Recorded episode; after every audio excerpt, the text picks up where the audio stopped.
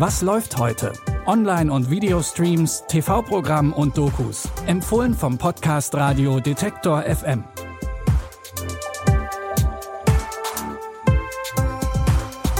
Hallo zusammen. Heute ist Sonntag, der 8. Mai und es gibt wie immer viel zu schauen in der Streaming-Welt und wir haben drei Tipps davon für euch rausgesucht.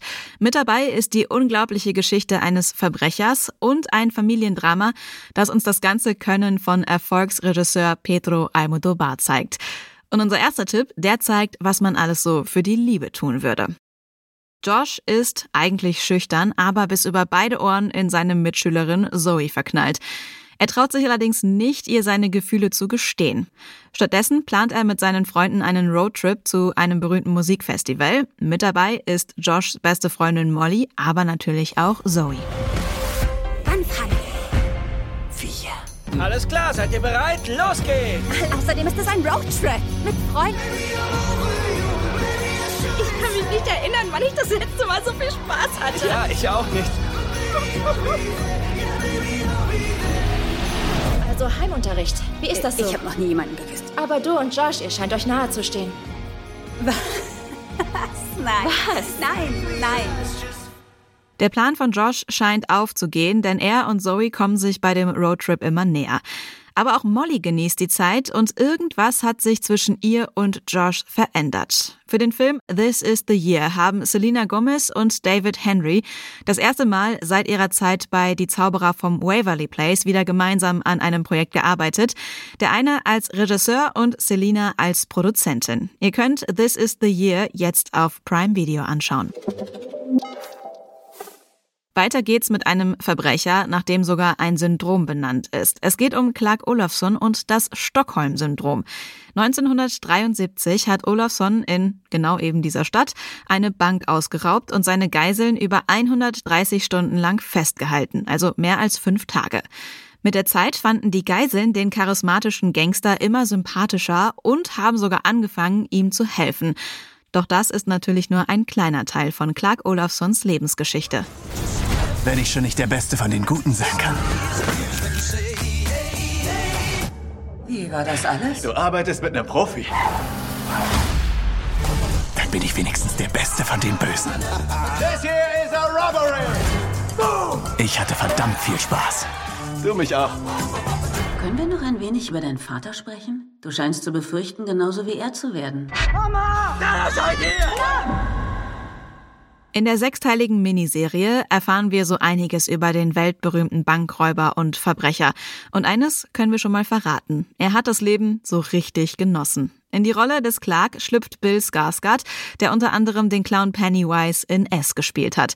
Ihr findet Clark jetzt auf Netflix. Und wie angekündigt gibt's heute auch noch eines von Pedro Almodovars Meisterwerken. In Leid und Herrlichkeit übernimmt Antonio Banderas die Hauptrolle. Er spielt Salvador Mayo, der ein bisschen wie das alter Ego des Regisseurs daherkommt. Denn Salvador ist auch Filmschaffender und hat gerade eine Krise. Sein Körper macht ihm immer mehr Probleme und er vegetiert eigentlich nur noch in seiner Wohnung vor sich hin bis einer von seinen Filmen restauriert werden soll. Das neue Projekt schickt Salvador auf eine kleine Reise in seine eigene Vergangenheit. Siehst du Alberto noch? Wie schön, dass du ihm nichts mehr nachträgst. Was machst du hier? Ich muss mit dir reden. Die Cinemathek hat Sabor restauriert. Deshalb finde ich es fair, wenn wir ihn gemeinsam vorstellen. Ich erkenne dich nicht wieder, Salvador. Du warst kein guter Sohn. Nein? Nein. Ich will nicht aufs Internat, ich will hier bleiben. Oh, dieser Junge. Salvador trifft alte Bekannte und unterhält sich auch mit seiner geliebten Mutter, die natürlich immer nur das Beste für ihr Kind wollte. Es gibt kaum einen Film von Almodovar, in dem nicht auch Penelope Cruz mitspielt. So auch hier, denn hier übernimmt sie die Rolle der jungen Mutter. Ihr könnt den Film Leid und Herrlichkeit heute um 20.15 Uhr auf Arte anschauen. Und wenn ihr danach noch ein bisschen mehr über die Beziehung zwischen Almodovar und Banderas erfahren wollt, läuft direkt im Anschluss eine Doku über die beiden. Die findet ihr dann danach auch in der Arte Mediathek. Jetzt haben wir noch einen Aufruf in eigener Sache. Ihr könnt uns helfen, neue Podcasts für Detektor FM zu entwickeln und spannende Formatkonzepte bewerten.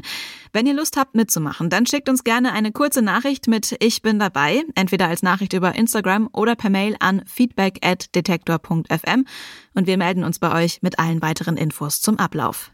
Und wenn ihr Bock auf noch mehr Streaming-Tipps habt, dann folgt diesem Podcast zum Beispiel bei Spotify, Apple Podcasts oder Deezer.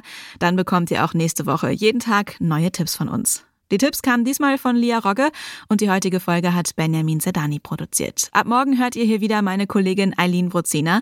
Ich bin Anja Bolle und sage Tschüss und bis zum nächsten Mal. Wir hören uns.